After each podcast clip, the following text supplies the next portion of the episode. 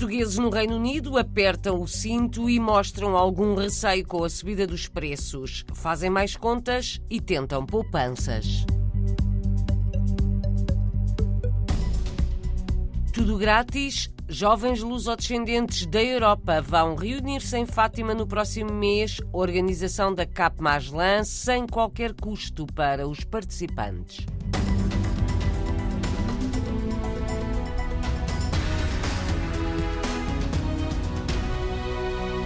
Foram e voltaram. Os censos 2021 revelam que mais de 1 milhão e 600 mil portugueses estiveram emigrados pelo menos um ano e voltaram a Portugal na última década. França foi o principal destino. A informação foi hoje divulgada pelo Instituto Nacional de Estatística. Estes antigos emigrantes voltaram maioritariamente para o interior norte e centro e para a Madeira. Mesmo assim, Portugal perdeu 2,1% da população entre 2011 e 2021. É agora um país mais envelhecido e com menos habitantes do que há uma década.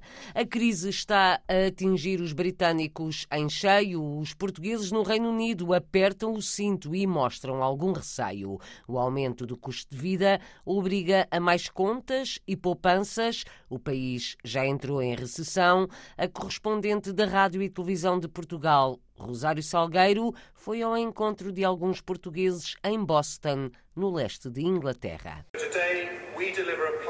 A preocupação de Carlos vai aumentando à medida dos anúncios do ministro das Finanças britânico. Com o Brexit, a pequena mercearia de Boston, no leste de Inglaterra, perdeu muitos clientes. Carlos tem conseguido equilibrar as contas, até agora. O jovem empresário teme a entrada do novo ano. A eletricidade, por exemplo, terá um aumento ainda mais acentuado. Pelas minhas contas, o dobro que estou a pagar agora. Portanto, é quase um passo no escuro. Vamos tentar não, não, não aumentar muito. Hélio leva 14 anos de imigração, 5 no Canadá, 9 aqui no Reino Unido. As dificuldades maiores já foram ultrapassadas. O hoje empregado Fabril admite ainda assim contas diárias à vida. O aquecimento, liguei ontem. Liguei ontem e acredito que me está a assustar. Para fazer face ao cotidiano que mudou com a guerra na Ucrânia, este português de Vila Franca de Xira diz que o segredo está na poupança e sem vacilar. Uma coisa que eu não fazia era desligar os utensílios nas tomadas e agora faço e vejo alguma, vejo alguma diferença. Então, estamos a falar à volta de 10% do consumo. Eu gostava muito de ir ao café, tomar o meu café de manhã, à hora do almoço, depois de jantar. Por cada café que eu bebo em casa, poupo 80, 80 pis, à volta de um euro. Bebia, um exagero, mas bebia 10, 11 cafés por dia e então aprendi a não, a não gastar esse dinheiro. As adaptações das famílias são diárias. Nunca como agora enfrentar uma queda tão grande nos padrões de vida. De acordo com a OCDE, só a Rússia terá pior desempenho económico do que o Reino Unido no próximo ano.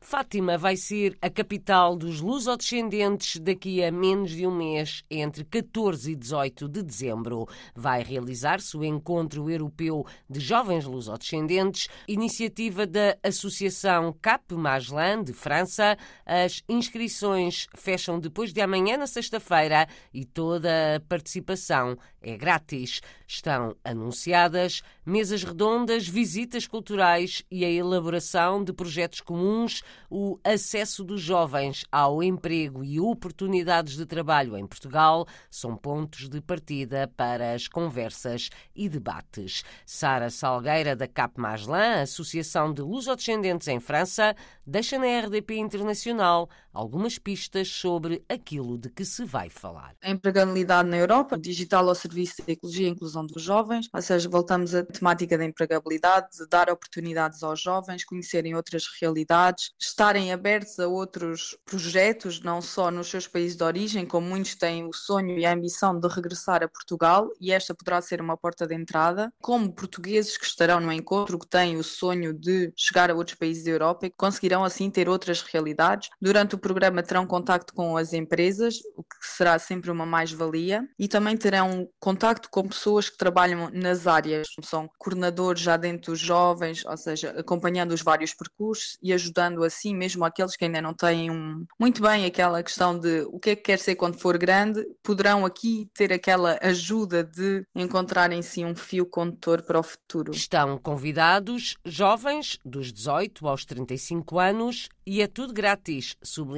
Sara Salgueira. Para quem ainda quiser se inscrever, digo já que tem até sexta-feira, por isso sejam muito, muito rápidos e dirijam-se ao site da Cap Magellan e onde diz Encontro Europeu Jovens Lusodescendentes. Aparece logo na página inicial, carregam e tem lá como se inscrever, ou seja, há um formulário de inscrição e o bom disto tudo é que tem tudo grátis, ou seja, viagem, alojamento, alimentação e a oportunidade de visitar uma região de Portugal, neste caso a região do Médio Tejo, e tudo isto é grátis. Estão todos convidados a vir participar neste nosso encontro em Fátima. Sara Salgueira, da CAP Maslan, Associação de Jovens Lusodescendentes em França, vai realizar em Fátima, em dezembro, o Encontro Europeu de Jovens Lusodescendentes. Vai acontecer ao mesmo tempo que o Encontro dos Investidores da Diáspora. Para evitar deslocações aos serviços consulares e também o pagamento de taxas, o Parlamento aprovou hoje a uniformização das formas de atuar nos consulados na resposta a pedidos para mudança de sexo ou de nome. A proposta foi do PAN, prevê que os requerentes possam enviar a documentação para os serviços centrais do Instituto dos Registros e Notariado. A medida apresenta vantagens para residentes no estrangeiro, explica a deputada única do PAN, Inês Souza Real. Conseguimos fazer essa aprovação da proposta para garantir os direitos das pessoas lésbicas, gays e bissexuais, trans e intersexo, uh, isto porque a informação que o PAN tinha por parte das organizações não governamentais que defendem os direitos humanos das pessoas LGBTI é que, por força do desconhecimento que existe muitas das vezes relativamente aos procedimentos, quer para a mudança do sexo, mas também uh, do nome, muitas pessoas tinham que se deslocar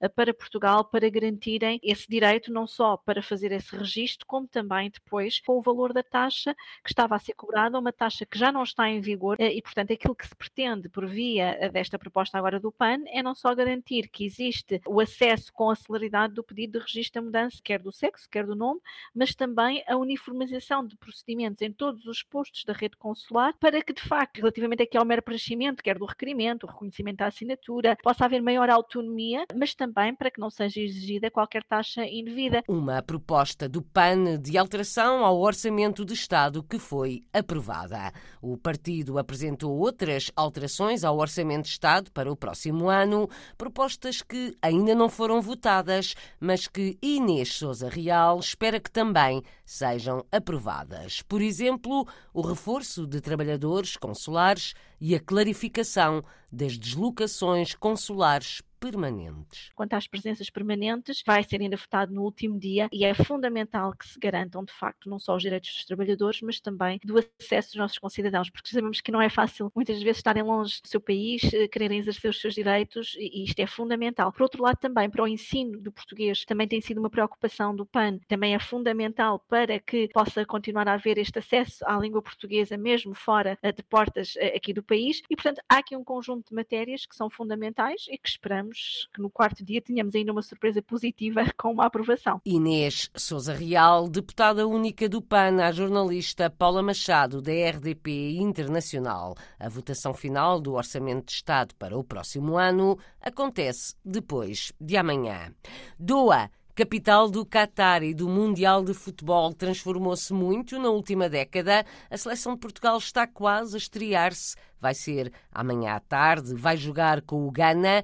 Miguel Heitor, diretor da Liga de Futebol no Qatar, vive no país há 16 anos e conta que muito mudou por causa do Campeonato Mundial de Futebol. O Qatar evoluiu 360 graus, é, é praticamente é um, é um país novo, é uma cidade nova. Doha tem infraestruturas que não existiam na altura quando eu cá cheguei, em 2006 mas a partir de, de 2 de dezembro de 2010 foi quando foi anunciado eh, a atribuição do Qatar, eh, o Mundial ao Qatar.